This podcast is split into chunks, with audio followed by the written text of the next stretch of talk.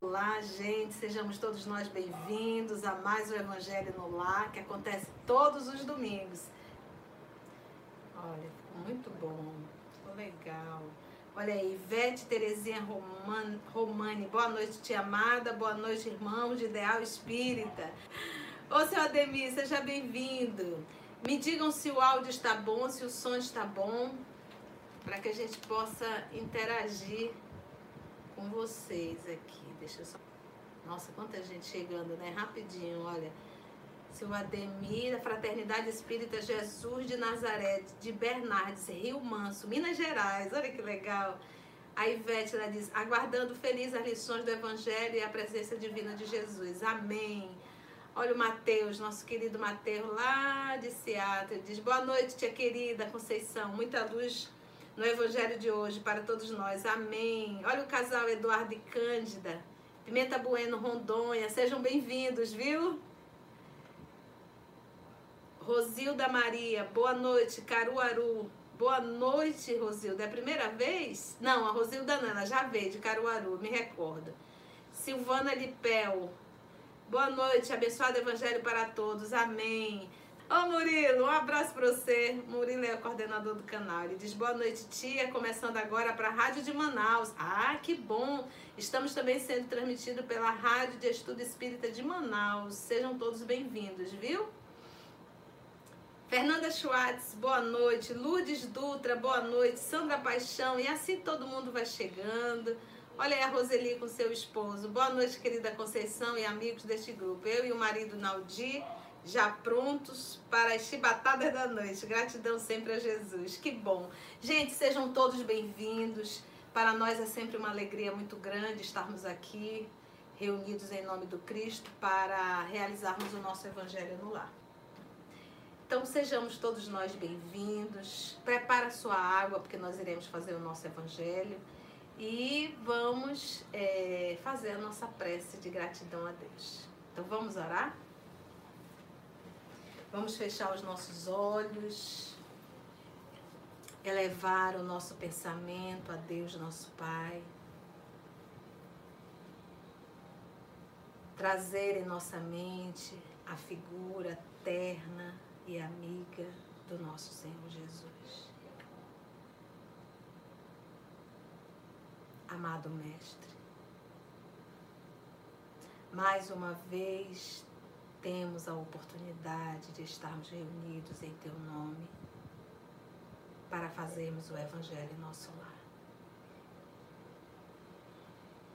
Bem sabe, Senhor, que vai no nosso mundo íntimo o desejo de aprender,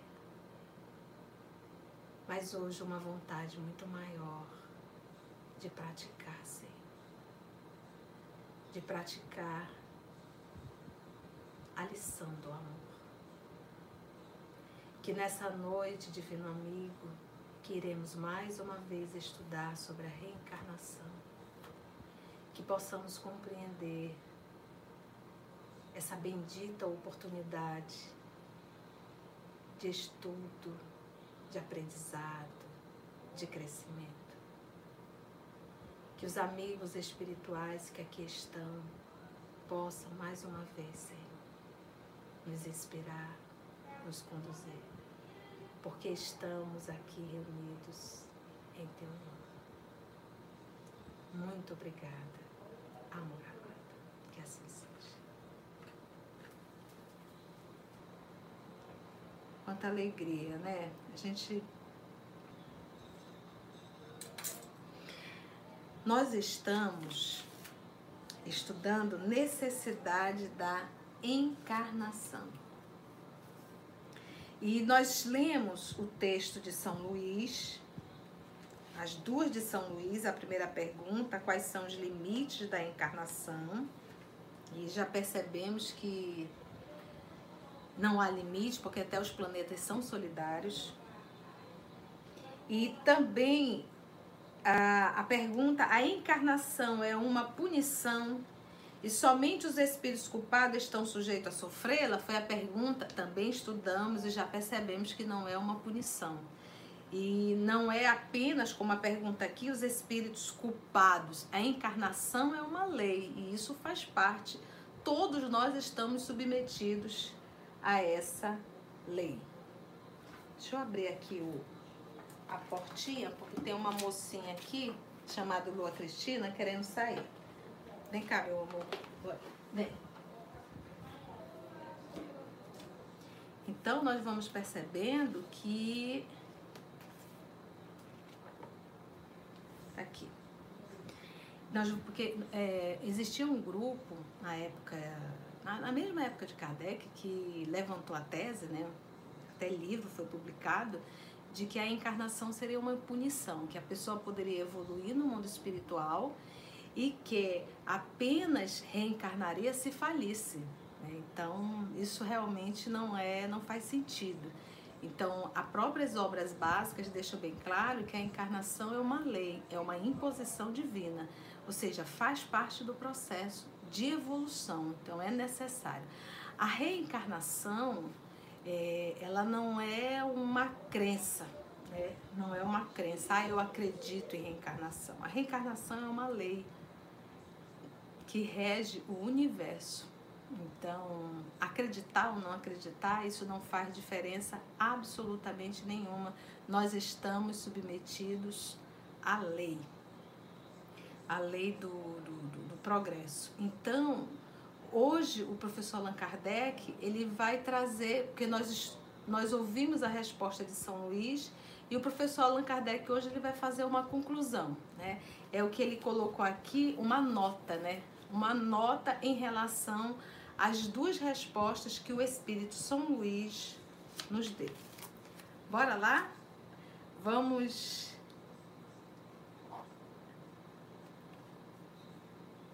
Pronto para estudar, gente? Tanta gente, todo mundo chegando. Olha aí, seu Paulo, tá todo mundo bem. Ô, Lígia, um abraço para você, que Deus te abençoe com a sua mames. Thelma, Lenita, Nissa, só ver quem tá por aqui, Marise, Eliana, Josinaide. Ei, Josinaide, um abraço para você. Iverte, Carlinha, minha amiga, beijo pra você. Daniel, com certeza com a sua esposa Emília, um abraço. Moniquinha, a Monique colocou, aquece o coração ouvir, ouvir isso, que tem corações que acolhem corações. Lembrei de nossas visitas por lá, Conceição. É verdade, né, Monique? Nós fomos lá com as crianças. Algumas vezes eu vou também lá fazer palestra, lá no lado da Mariazinha. Olha aí, Valquíria. Rosemary Ramalho. O som do, do... Que bom, que bom. Bastante gente. Então vamos estudar? Então vamos ouvir o que que o nosso querido Emmanuel, perdão, Kardec vai nos trazer nessa nota. Então, Evangelho, capítulo 4, nós vamos hoje para a nota, nota 26 do professor Allan Kardec, tá? Capítulo 4 do Evangelho segundo o Espiritismo, limites da encarnação. Encarnação, entrar na carne. Vamos para a nota? Vamos lá ponto a ponto com o professor? É, e, e, é muito interessante que o professor Allan Kardec ele vai usando a lógica, ele vai usando o raciocínio, né? Então ele vai levando assim, é como se ele dissesse, pensa, reflete, pense, preste atenção, né? É mais ou menos isso. Vamos lá?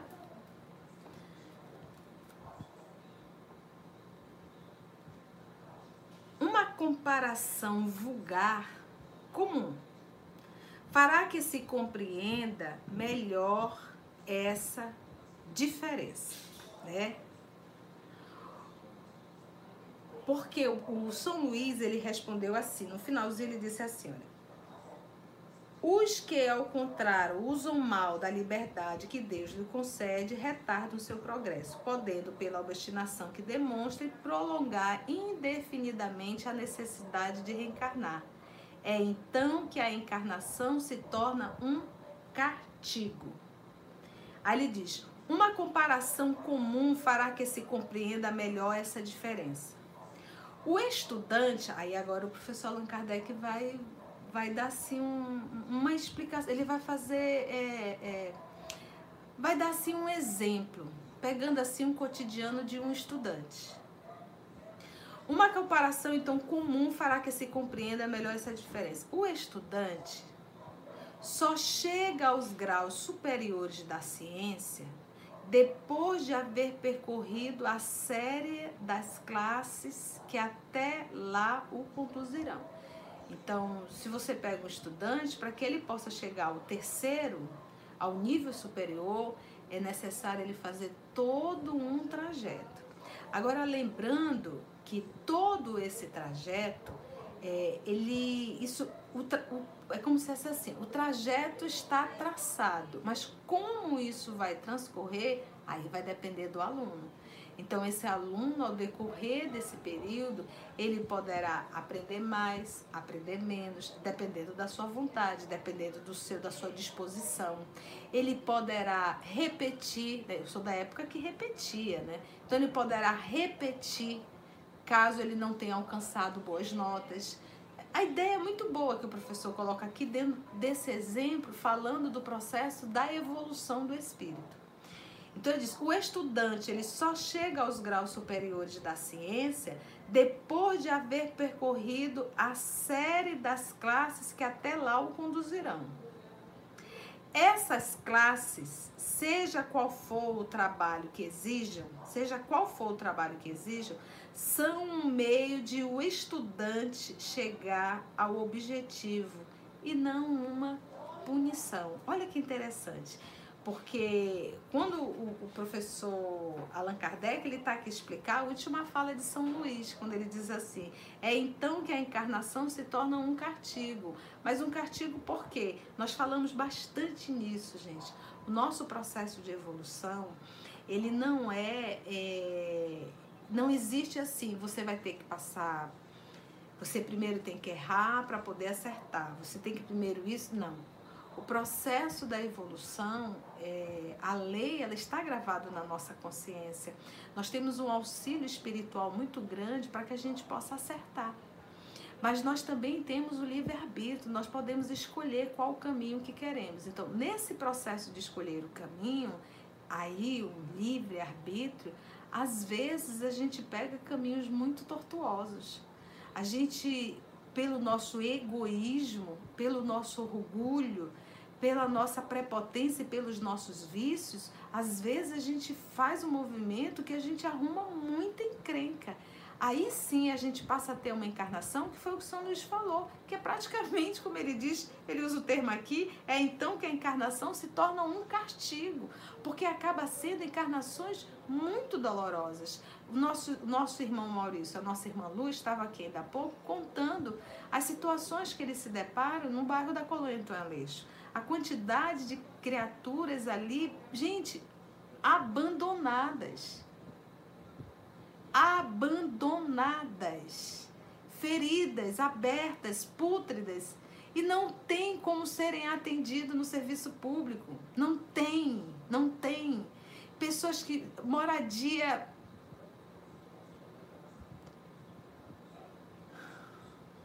fome, então a gente parar para pensar, é um processo expiatório, é uma encarnação praticamente uma punição. E detalhe, aí vai dizer assim, mas tia, se eles estão vivendo uma situação dessa, é, é, um processo expiatório? Sim, é um processo expiatório, mas isso não nos dá o direito de sermos indiferentes. Porque se nós estamos no planeta de provas e expiações, é para ou passar pelas expiações ou passar pelas provas. E feliz daquele que consegue se sensibilizar com a dor do semelhante. Porque, como diz Emmanuel, eu acho linda essa frase dele, assim: o bem que tu fazes em qualquer lugar, em qualquer situação, é o teu advogado, advogado em qualquer lugar. O bem que tu fazes é teu advogado em qualquer lugar. Então, se eu estou num planeta que eu não preciso nem me mexer muito, para onde eu olhar eu vejo dor. Se eu consigo fazer disso, amenizar, porque se eu estou num planeta de provas e expiações, a probabilidade de eu encontrar dor é muito grande. Para onde eu olhar? Então, às vezes, tem pessoas que, que ah, eu quero fazer a caridade no fenômeno. Ah, não, mas eu quero ir para a África. Ah, mas eu quero. Tudo bem.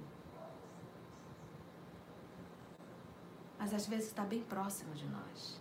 E o que quer fazer, começa aonde Deus o colocou. É bem próximo. Então, uma vez fazendo esse movimento, fazendo essa atividade, gente, a gente desperta o amor em nós. Eu falei uma vez conversando com o meu filho, a gente só aprende a amar cuidando. Ninguém aprende a amar estudando. A gente estuda para entender a necessidade do amor. Porque o amor é que nos alimenta. E quando a gente fala em processo de evolução, nós estamos falando em desenvolver a sensibilidade, o sentimento do amor, do respeito, da compreensão. Porque todo o Evangelho, todo o Antigo Testamento são regras de bom proceder para que a gente possa aprender a amar. Para que a gente possa aprender. Então, se eu vejo irmãos que eu olho e sei que estão em situações dificílimas, poxa, se, se está dentro da minha capacidade de ajudar, por que não? E o auxílio que eu dou, puxa vida, se a gente soubesse o bem que nos faz fazer o bem. Então, olha só. Aí ele continua. Essas classes, seja qual for o trabalho, por isso que ele diz, essas classes, seja qual for o trabalho que exijam, são um meio de o estudante chegar ao objetivo e não uma punição. O aluno esforçado abrevia o caminho. O aluno, então, ou seja, nós, na condição de espírito encarnados, se nós nos esforçarmos para o nosso processo de evolução, a gente vai abreviar muita coisa. A, a titia brinca assim de, gente, o nosso passado nos condena. Por que, que eu digo nosso passado nos condena? Porque nós somos espíritos da terceira ordem, encarnado no planeta de provas e expiações. Então é só usar a lógica. Se o meu passado não mais me condenasse, eu estaria vivendo em planetas mais evoluídos. Então nós estamos na Terra. Logo somos espíritos que precisamos precisamos desenvolver exercitar, aprender a tolerância, se resignar, se sacrificar, porque sinônimo de cristão é sacrifício. Então nós estamos em luta. É para isso que nós estamos aqui, encarnados para desenvolver. E isso depende de quem? Existe uma regra? Vocês são nessa encarnação, você vai desenvolver só a tal ponto? Não, senão aí nós não teríamos o livre-arbítrio vai depender de cada um de nós. Nós temos exemplos no Evangelho de pessoas que deram um salto na sua evolução. E temos também os anônimos que nós não conhecemos. Essa pergunta é, que acabou de fazer, não deu tempo, até porque era interessante vocês prestarem atenção, no finalzinho a gente, se possível, a gente responde está no livro dos Espíritos, tá bom? Ele pergunta assim: após a desencarnação, quanto tempo o espírito reencarna novamente? Existe regra ou depende da evolução? Essa pergunta está no livro dos Espíritos. Você pode ir no capítulo 2. Como diz o livro dos Espíritos, pode levar algumas horas ou até séculos. Algumas horas ou até séculos. Então, isso vai depender de cada caso, cada situação em particular. Não existe uma regra, existe um espírito em processo de evolução. Então, há casos que são reencarnações muito rápidas, algumas horas, como ele diz, e há casos que se passam séculos. Aí vai depender, tá bom? Livro dos Espíritos explica isso. Aí ele diz: o aluno esforçado abrevia o caminho e nele encontra menos espinhos. Abrevia o caminho e encontra menos espinhos. Por quê? Se eu estou nesse processo de evolução, e se eu me torno dócil às leis de Deus, o que, que é isso, tia? Aprendendo a fazer a vontade de Deus. E o que, que é aprender a fazer a vontade de Deus? É o que Jesus nos ensinou. Amai-vos uns aos outros, como Jesus nos amou. Então, se nós formos dóceis a isso, nós estamos vivendo de uma forma que nós não estamos maltratando a lei, a lei divina, nós não estamos maltratando a ninguém. Então, logo eu passo por provas, mas eu não estou arrumando nenhuma expiação. Então, as minhas encarnações no futuro elas estarão de comum acordo com o que eu estou fazendo hoje. Então, se eu planto espinhos, tenhamos certeza que nós estaremos construindo encarnações futuras dolorosas. Até mesmo situações agora nessa encarnação dolorosas. Porque é da lei. Quem com ferro fere, com ferro será ferido. Então, o mal que eu faço, o maior prejudicado sou eu o maior prejudicado sou eu. Então é aquilo que ele diz. O aluno esforçado, ele abrevia o caminho, abrevia. Então, enquanto nós estamos aqui nos iludindo com as coisas terrenas, com os prazeres, a gente está, ó, saindo da reta. E quando nós seguimos o modelo e guia da humanidade, a gente fixa na reta e segue. Segue reto. E não arrumamos espinhos. Então eu gosto sempre de lembrar: Deus manda provas. Nós, com o nosso livre-arbítrio, arrumamos expiações, que são de muita dor. Então, olha, o aluno esforçado abrevia o caminho e nele encontra menos espinhos. Acontece outra coisa com aquele cuja negligência e preguiça. Tia, como assim preguiça? Preguiça moral é, às vezes nós nos acomodamos na nossa forma de ser. Preguiça, porque re, reforma moral, movimento moral, isso requer trabalho, isso requer sair da zona de conforto, se eu posso chamar de conforto. Isso quer dizer que é luta, isso quer dizer que é arregaçar mangas e vamos para o trabalho.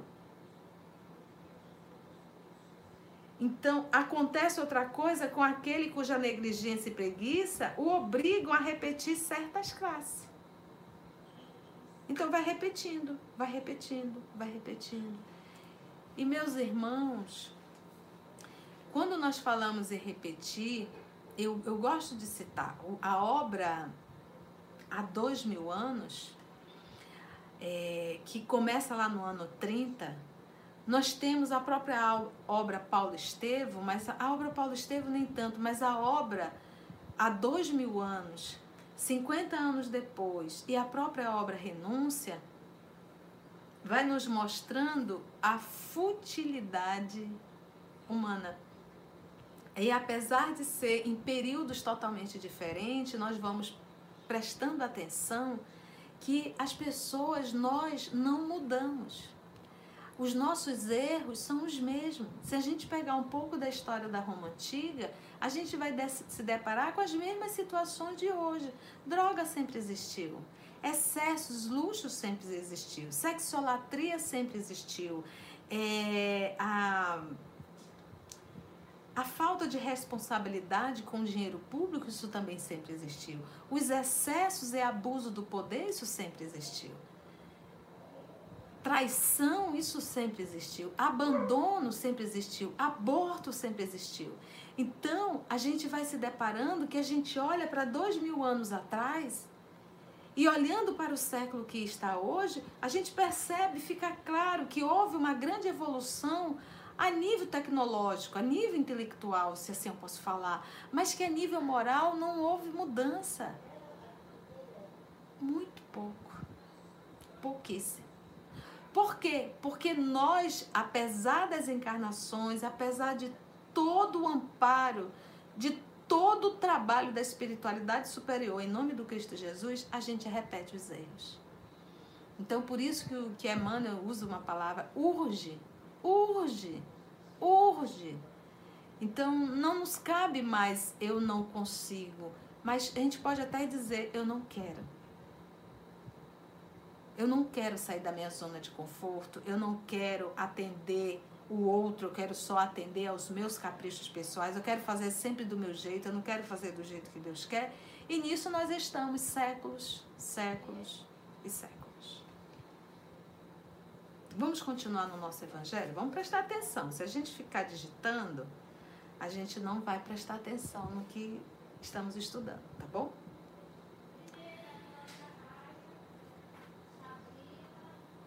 Não é o trabalho. Então, acontece outra coisa com aquele cuja negligência e preguiça o obrigam a repetir certas classes.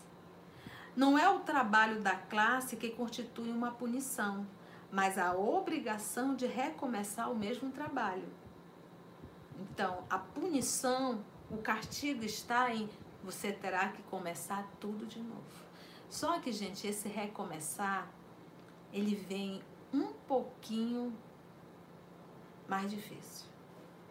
Porque além de nós termos perdido tempo repetindo os erros, quase sempre a gente arruma novos erros. Olha, 30 anos de espiritismo, gente.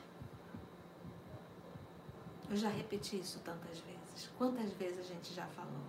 Quantas vezes estudando sobre a reencarnação? Quantas vezes estudando sobre o Evangelho e cada um de nós deveríamos aqui fazer, realmente fazermos uma autoavaliação. Há quantos anos eu estou no Espiritismo ouvindo falar de reencarnação? E aí ainda assim eu posso perguntar, eu ainda sou a mesma pessoa? Eu ainda estou nessa encarnação repetindo os mesmos erros? É, essa é uma reflexão que todos nós devemos fazer. Todos nós. Será que eu já mudei? O esforço, como é que está a luta? É, é, nós temos que parar e fazer realmente, fazermos esse balanço para sabermos como é que está a, a, a nossa vida nessa encarnação. Então é algo muito simples, a gente não precisa fazer nenhum doutorado para entendermos qual é a nossa posição para entendermos que nós estamos aqui para aprender só uma lição. As pessoas falam, ah, mas existe tanta miséria no mundo, por que, que Deus permite? Poxa, por que, que a gente joga a responsabilidade para Deus? Se somos nós que fazemos desse planeta o que ele é. Quando o papai nos dá o livre-arbítrio, ele nos dá as responsabilidades. Então, às vezes a gente faz da nossa casa um, um rio de, de lágrimas, verdadeira guerra. Se a gente vai para o ambiente profissional, a gente não é aquele que acolhe, a gente não é aquele que ajuda, a gente não é aquele que serve, a gente está sempre disputando, a gente quer puxar o tapete. Então, meio que a gente acaba sendo inserido, a gente não reflete Jesus. E a gente torna esse planeta o que ele está. Então, bastou uma Madre Teresa para fazer o um movimento na Índia, bastou um Franciscano Xavier para fazer aquele movimento aqui dentro do Brasil, bastou um Francisco de Assis para fazer esse movimento que ele fez a própria irmã, irmã Dulce em Salvador. Então, imagina se nós tivéssemos um milhão de irmãs Dulce. Você acha que nós teríamos alguma pessoa abandonada ainda? Você imagina um milhão de, de, de Mahatma Gandhi, de Chico Xavier no, na administração pública do nosso país? Como? Que maravilha! Pessoas preocupadas com a humanidade e não com o poder. Então a gente percebe que é uma questão de conduta moral que nos falta. Esse realmente é o movimento. Então, quando nós mudarmos, quando nós entendermos que o melhor caminho é ser bom, é servir, é ser doce, é ser amável. Abre mão das futilidades, dos excessos. Pronto. É que vira um paraíso. Né? Então, como nós desobedecemos,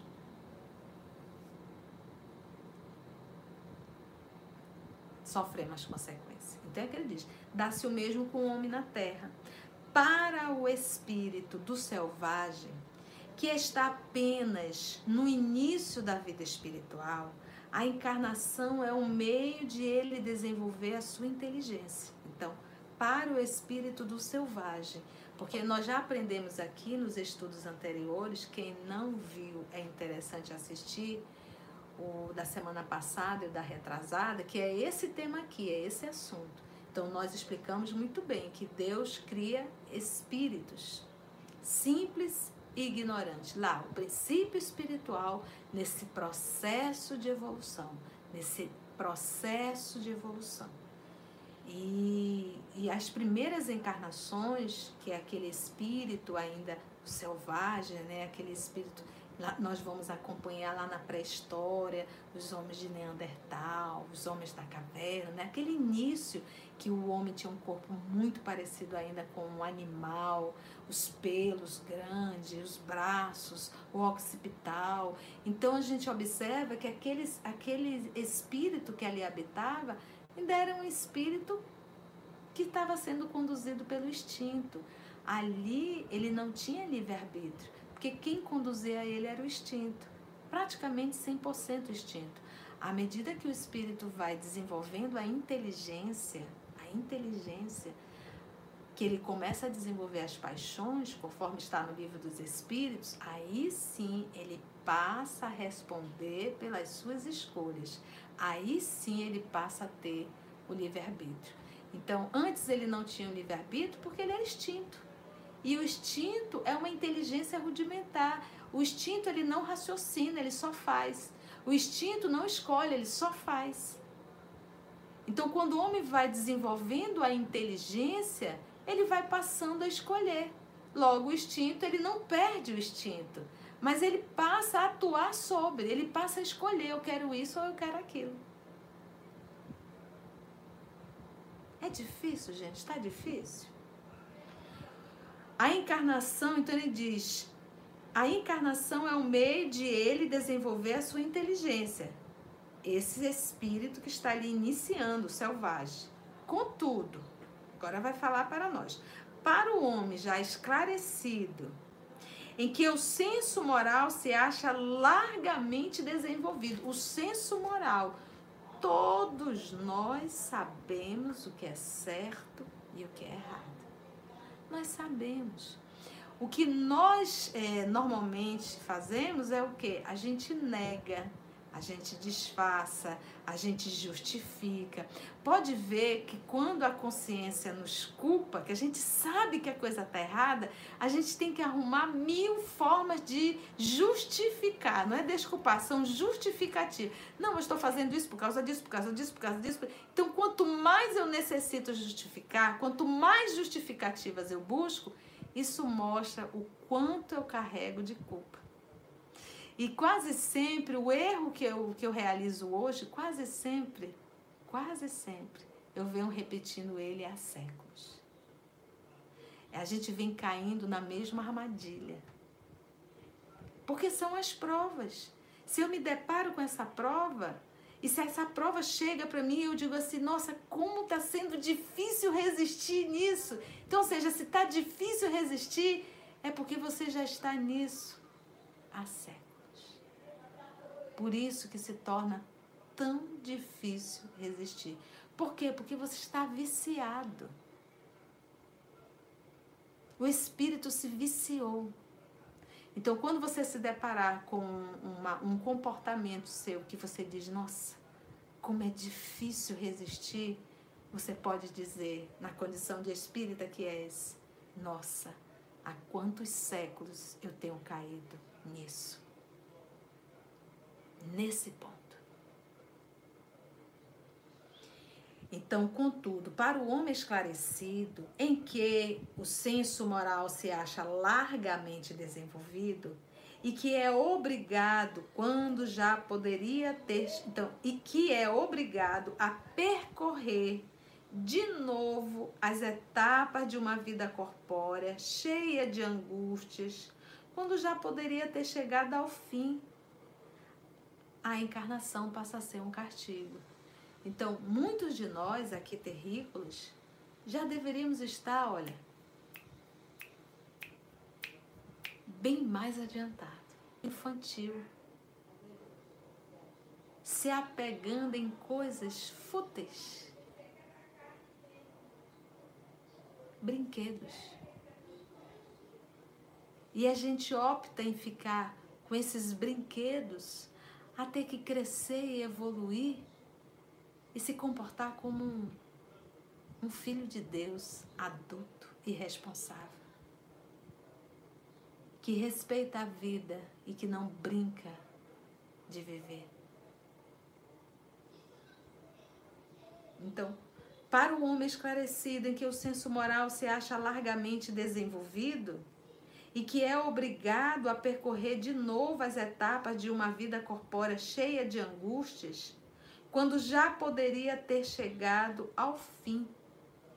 A encarnação é um castigo. Pela necessidade que ele tem de prolongar sua estada nos mundos inferiores e infelizes. Que é outra coisa também que a gente esquece. Tia, é, ele diz assim, prolongar. Então eu posso diminuir? Pode. Todos nós podemos. Esse período que nós estamos vivendo, um período de exílio, em que um, uma massa muito grande de espíritos não vão mais voltar para a Terra, mas nós temos também um grupo muito bom que vai voltar a gente diz assim, nossa, pessoas tão queridas, pessoas que eram trabalhadores maravilhosos dentro do cristianismo e de repente partiram na Covid, não tenham dúvida, vão já já voltar para continuar o trabalho. E muitos serão exilados. Então a gente para para pensar assim: poxa, tia, eu posso acelerar o meu processo? Pode. Eu posso reencarnar em planetas superiores melhor do que esse? Claro, nós não temos o livre-arbítrio. É uma questão de esforço. Então, quando que a encarnação passa a ser um castigo? Quando que a encarnação passa a ser uma punição? Quando eu abuso.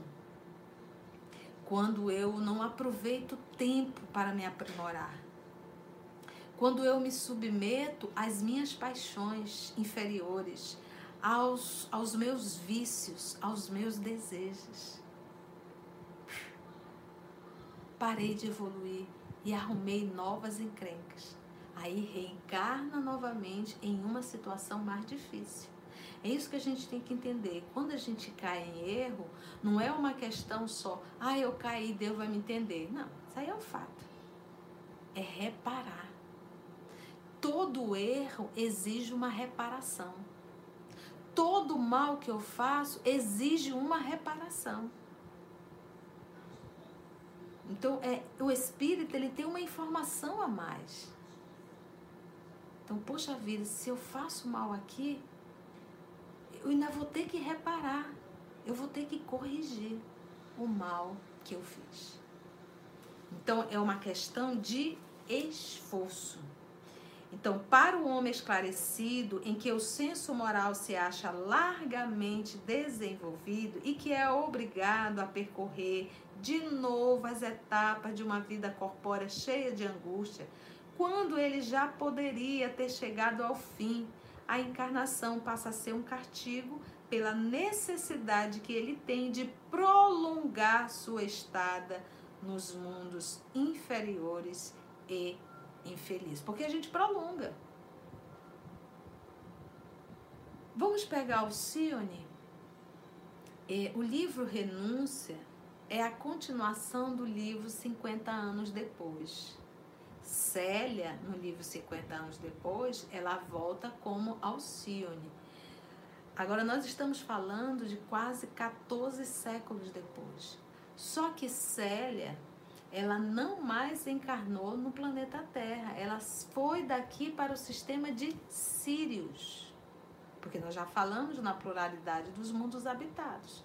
Quando o nosso Senhor Jesus nos diz na casa meu, do meu Pai há muitas moradas, não cabe mais a gente olhar para o céu e ver essa,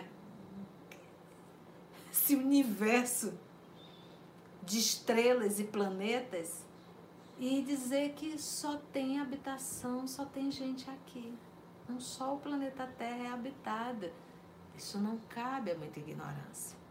Então, ela foi para o sistema de Sírios, retornou para o planeta Terra no processo de missão, porque ela pediu para vir auxiliar os que ficaram aqui. Então, viver no planeta de provas e expiações é viver com dor e com a dor.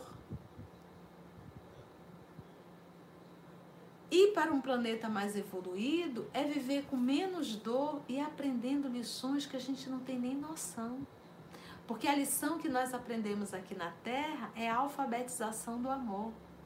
É beabá. É coisa de escolinha de alfabetização. Olha só, olha como é as lições que Jesus trouxe para gente. Não é que ele é um Cristo, mas a lição que ele trouxe para a gente era a lição que a gente dá conta. A gente dá conta de, de entender qual é a lição. Divide o lanche com um coleguinha. Não bata no coleguinha. Respeite o coleguinha. São lições só de relação. São lições para que a gente possa viver de forma humana. É bem básica. E a gente ainda, com essa lição, alfabetização. Sabe quando você pega uma criança que você vai alfabetizar, que você tem que ensinar bem? Você, você que já é maior, você olha assim, você diz dois mais dois, ela fica é, é, é. E você sabe que é quatro, né? E você olha uma coisa tão simples e ela não consegue responder. Assim são os espíritos superiores, quando eu olho para cada um de nós. Então, a gente abrir a boca e dizer é muito difícil viver Jesus, a gente está dizendo o quê? É muito difícil a alfabetização do amor. E aí a gente está dizendo, mas é muito fácil fazer o mal. É muito fácil destruir, bater, agredir, berrar, ser egoísta, ser egocêntrico, reter só para mim. Ah, isso é muito fácil. Então, nós temos lições muito maiores. Mas a gente primeiro precisa ser alfabetizado. Né? Aquele que, ao contrário, trabalha ativamente pelo seu progresso moral, pode não apenas abreviar a duração da encarnação material, abreviar, como também transpor de uma só vez os degraus intermediários que o separam dos mundos superiores. Porque a gente não tem o um livre-arbítrio? Se a gente tem o um livre-arbítrio, a gente pode escolher retardar ou avançar, ou ficar parado. Porque ficar parado é não dar um passo. Retardar é, apesar de todo o esforço, você dar um bem devagarzinho e acelerar. Agora, dois maiores exemplos no Evangelho é o apóstolo Paulo e Madalena. Foram os dois personagens assim que deram um salto na sua evolução. E diz Emmanuel, Madalena foi aquela que mais se violentou. Olha a palavra, que se violentou. Por quê? Porque Madalena conhecia os vícios. ela carregava o vício do desejo. E ela conseguiu, como diz Emmanuel, se violentar. E não só isso, Madalena, ela escolheu cuidar dos leprosos, era assim chamado naquela época. Olha só. E uma vez convivendo, se adquiria. E ela acabou adquirindo a lepra. Hoje chamado hanseníase. Então, olha o que, que é quando o nosso Emmanuel diz violentou-se. Mas em compensação, hoje ela não está mais fazendo a alfabetização. Então, como queremos trocar coisas celestes por coisas terrenas? Olha, olha como nós somos ignorantes. Como que eu posso abrir mão de coisas celestes por coisas transitórias? Por coisas primitivas? Essa é a nossa condição. Você imagina quando você burla a lei, quando você rouba, quando você é indiferente. Você está abrindo mão de estar com Cristo, de servir ao Cristo, para você servir ao mal, à escuridão. E servir ao Cristo é sinônimo de luz é sinônimo de sair da escuridão e de acender a própria luz. Coisa é linda isso. Como também transpor, repito, de uma só vez os degraus intermediários que eu separo dos mundos superiores. E tia, quando a gente chegar a ser um espírito superior, vamos para o espírito puro. E tia, quando a gente chegar no espírito puro, nós conhecemos uma nova classe. Conhecemos um. O Cristo. Tia, a senhora quer dizer que eu poderia um dia ser um Cristo? Jesus teve o mesmo início que nós. Porque o papai é justo. Ele não cria filhos perfeitos e outros ainda simples e ignorantes. Todos temos a mesma origem. Tia, mas Jesus foi criado no mesmo período que eu? Não. Ele é um irmão bem mais velho que nós. Mas o que Emmanuel nos diz que ele faz parte daquele grupo de 99% que seguem as lições do Pai, que seguem o caminho reto. Tia, 99% segue o caminho reto? Segue. Apenas 1% nos segue. E nós fazemos parte desse 1%. Espíritos rebeldes. Porque é muita tolice não seguir Jesus. É um ato de extrema ignorância não seguir o bem. Por que, tia? Porque não seguir o bem é sinônimo de muita dor e de muito sofrimento. Para finalizar, os espíritos não poderiam encarnar uma única vez em determinado globo e cumprir suas diferentes existências em esferas diferentes? Kardec pergunta. Os espíritos não poderiam encarnar uma única vez em determinado globo e cumprir suas diferentes existências em esferas diferentes? Essa opinião só seria admissível se todos os homens da Terra estivessem exatamente no mesmo nível intelectual e moral. Então, quando a gente para para olhar aqui o nosso planeta, a gente pensa assim: todos nós estamos no mesmo grau de evolução? Intelectual e moral? Não. Então, para que houvesse uma mudança coletiva, era necessário que todos estivessem no mesmo nível. É isso que a gente tem que entender. É, se todos estivessem dentro de um grupo, dentro de uma, vamos dizer, dentro de uma sala, e ali estivessem todos no mesmo grau intelectual e de repente nenhum que tivesse assim na condição de um professor, de um líder, como é que aquele grupo ia aprender? Então a gente observa que o Papai do Céu, e tendo Cristo como governador, como responsável pelo esse planetinha, porque o planeta Terra é um planetinha, uma coisinha miudinha perante esse universo, né? A gente é, é algo assim mínimo, porque a gente o, o, o terrículo ele é um ser tão engraçado, né? Nós somos é, tão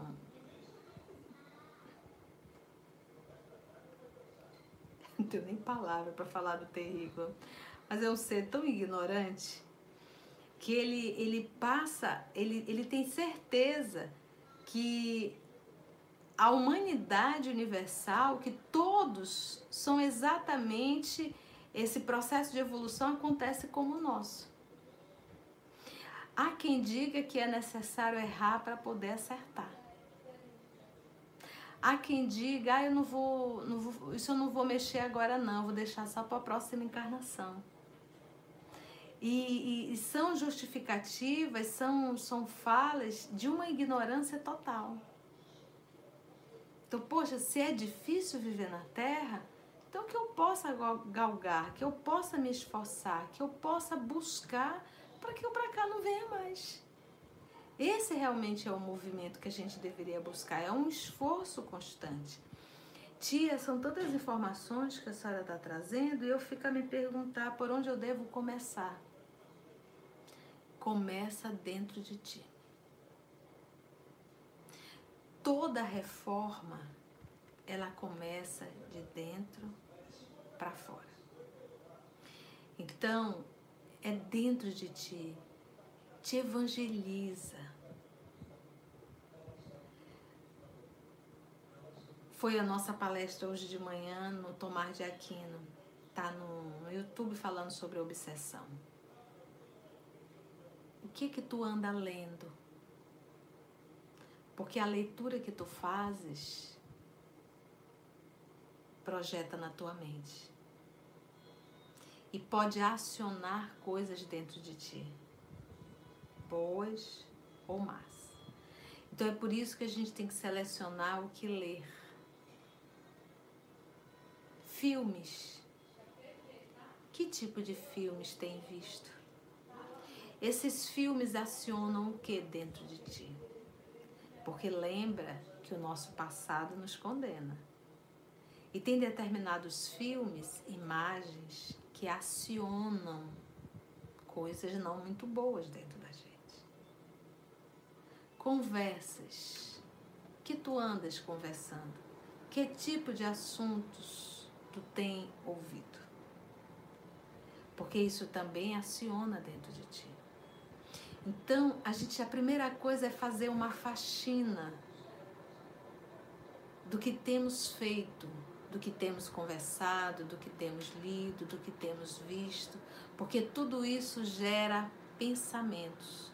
E uma vez eu penso, aciona dentro de mim as minhas lembranças. É como se eu tivesse abriu a porteira e me faz sintonizar com espíritos perversos.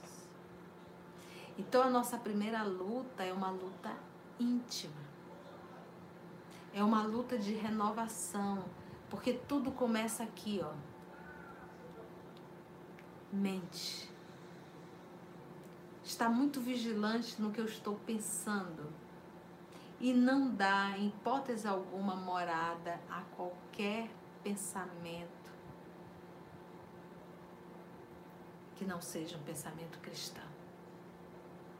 Então começa dentro de ti uma luta, uma vigilância constante. Não te permite nenhum pensamento contrário, não te permite pensar mal de ninguém não te permite. É aqui dentro. É um processo de renovação constante. E ao decorrer do dia, fique muito atento para ser útil, começando dentro de casa. Começando dentro de casa. Atento para servir, sem esperar que o outro peça essa semana me veio uma frase na cabeça, numa conversa em família. a primeira igreja que Deus nos confia é o lar. Então, quando a gente pega a própria história de Alcione, ela tinha sua vida profissional e quando a mãe adoeceu, ela cuidou da mãe. Descobriu aonde estava o pai e viveu naquela família como governanta. Mesmo sabendo de toda a história, cuidou da segunda esposa do seu marido, do seu pai. Até o final. Cuidou da mãe até o final. Cuidou do pai, do, da, da, da esposa do pai até o final. Mesmo tendo feito tudo o que fez aquela mulher, Suzana. Quando ela percebeu que já estava kit, já tinha cumprido todo o seu trabalho em família, a primeira igreja, aí ela procurou a segunda igreja. Foi aonde ela foi servir. Porque, meus irmãos, a primeira igreja é o lar, porque ali dentro quase sempre está inserido aquelas pessoas que eu tenho necessidade de me reabilitar necessidade de amar. E se nós conseguirmos viver o Evangelho dentro do lar, nós estaremos prontos para viver o Evangelho em qualquer lugar. Numa encarnação a gente dá conta? Não dá. Não tem como negar a encarnação, basta você olhar para a história e você vai ver a evolução humana. Para para pensar o que, que nós tínhamos há 70 anos atrás. Você imaginaria que nós estaríamos fazendo isso aqui, o que nós estamos fazendo agora, utilizando um sistema chamado internet? O próprio canal do YouTube nos proporcionando essa, esse estar juntos, pessoas aqui de vários lugares, de estados diferentes. Você imaginaria você com o telefone em mão ligando para qualquer pessoa? Isso há 70 anos atrás. Então a gente percebe que existe um processo de evolução intelectual e que também deve existir um processo de evolução moral. A nível intelectual nós já demos assim um grande passo, mas a nível moral não. Porque nós ainda temos situações no nosso planeta que é para um planeta de bárbaros um planeta primitivo. Porque nós ainda temos assassinatos, nós temos ainda agressões sexuais, nós temos ainda pessoas indiferentes com a saúde alheia. Então, nós temos vários comportamentos que nos mostram ainda que nós estamos muito mais ligados ainda com o primitivo, com aquele comportamento, como diz Emmanuel, bestial ligada ao animal.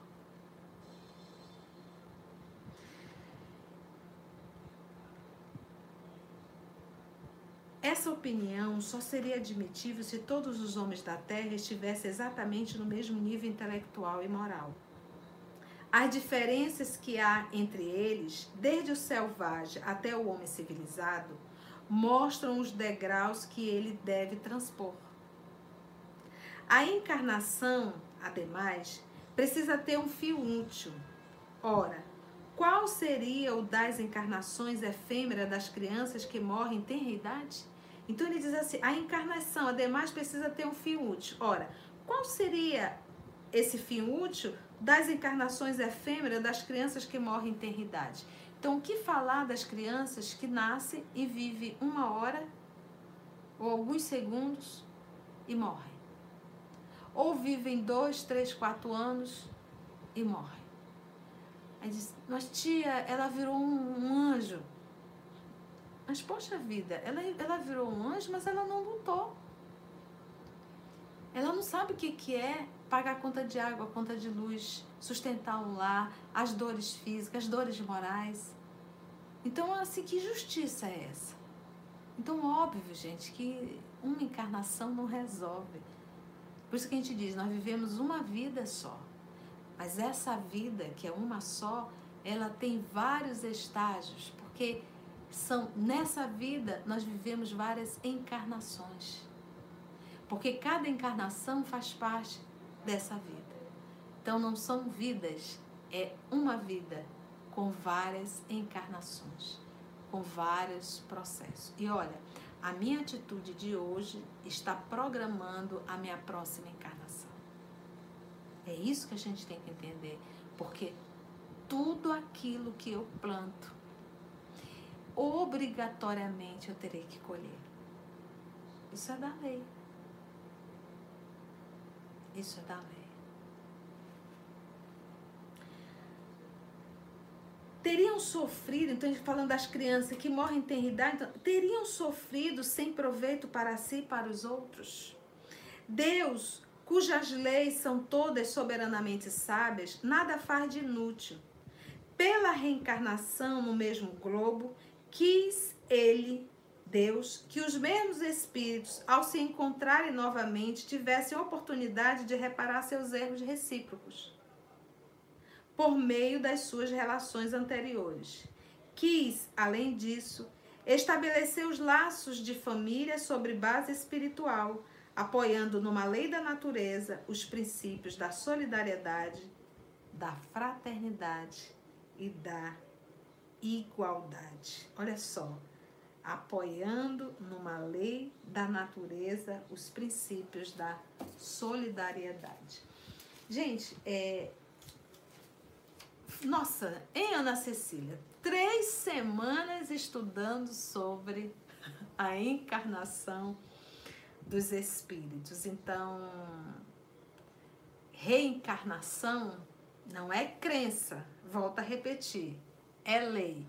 A reencarnação ela não acontece, não ocorre apenas para os espíritas. Ah, os espíritos não. Você está reencarnando, sendo espírita ou não espírita é um processo. E por que, que eu não lembro? Sabe por que, que você não lembra? Porque Deus nos ama infinitamente. E se lembrássemos, seria muita humilhação. Mas a gente não lembra de nada, não lembra de nada, mas a gente sente tudo. As nossas emoções, elas não se apagam. Tanto é que ainda há pouco falamos. Você lê um livro, aciona, por isso que a gente tem que escolher muito o que ler. A gente tem que escolher muito tipo de filmes, a gente tem que escolher muito tipo de papos, para que possam acionar dentro da gente o que tem de melhor e não o que tem de pior. Por isso o esforço em fazer o bem. Gente, hoje foi diferente, né? Foi bom. Como é que foi? Finalizamos, graças a Deus.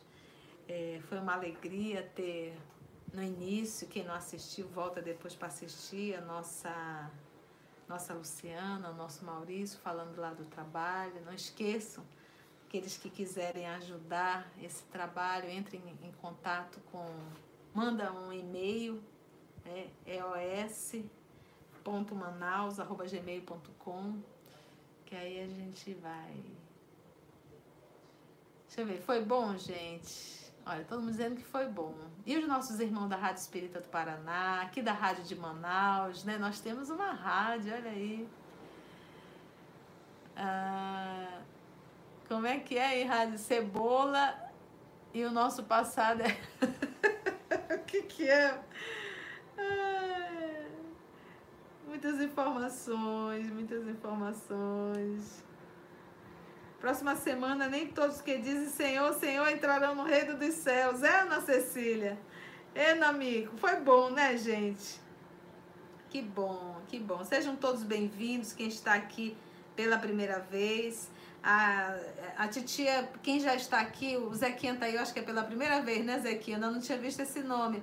Eu não tenho hábito de de responder as indagações na hora, até porque eu estou aqui concentrada. É, eu gosto que a espiritualidade possa nos inspirar. E se eu ficar lendo, eu acabo me desconcentrando, tá bom? Então, a gente entra aqui, entrega para a espiritualidade amiga e eu não tenho o hábito de responder. Pouquíssimas vezes eu acabo interagindo porque isso realmente me desconcentra, tá bom? Mas depois a gente costuma ler e se tiver pergunta, a gente normalmente na semana seguinte responde. Vamos orar, que eu já passei aí alguns minutinhos de vocês. Foi bom, foi legal, né? E aí, seu Manuel?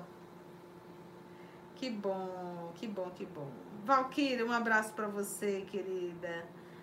Marlice, que bom, muita gente linda. Então vamos agradecer a Jesus, nós não podemos sem orar. Sua água está aí? Então, nossa aguinha para que a espiritualidade possa magnetizar. É, eu não vi a Ranusa por aí, a Ranusa é, é, é de, de Recife, né? Os nossos irmãos de Recife estão passando por momentos dolorosos, né? Então, que a espiritualidade amiga possa confortar o coração dos nossos irmãos. Que prova, né? Que provação. Então vamos agradecer. Vamos elevar então o nosso pensamento.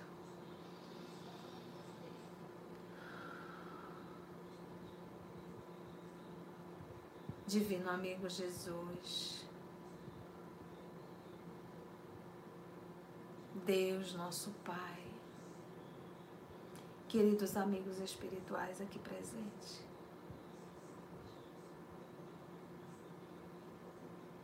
Agradecemos, Senhor, por esse dia, pelo alimento em nossa mesa, pelo lar que nos acolhe, pelos familiares, pelos amigos. Te agradecemos, Senhor, pela saúde mental. Te agradecemos por essa doutrina espírita que nos consola, que nos convida a crescer. Te agradecemos, Senhor, pela encarnação.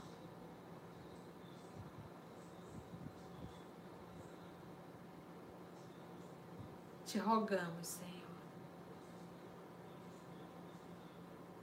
nos fortalece na vida, para que não venhamos a cair em erros que já são erros tão antigos. Dá-nos força e coragem, Senhor, para a luta diária contra as nossas más tendências. Muito obrigada por esse momento ímpar. Agradecemos aos amigos espirituais e agradecemos a Deus, nosso Pai. Graça te damos, Senhor. Abençoa-nos a todos nós e, em particular, os nossos irmãos de Recife, Senhor, que estão passando por provas tão dolorosas. Mas sabemos, Senhor, que tu também estás lá. Que assim seja. Ai, gente, como é bom orar, né? Beijo na alma de vocês, um abraço bem apertado em cada um. E até domingo, se Deus assim nos permitir.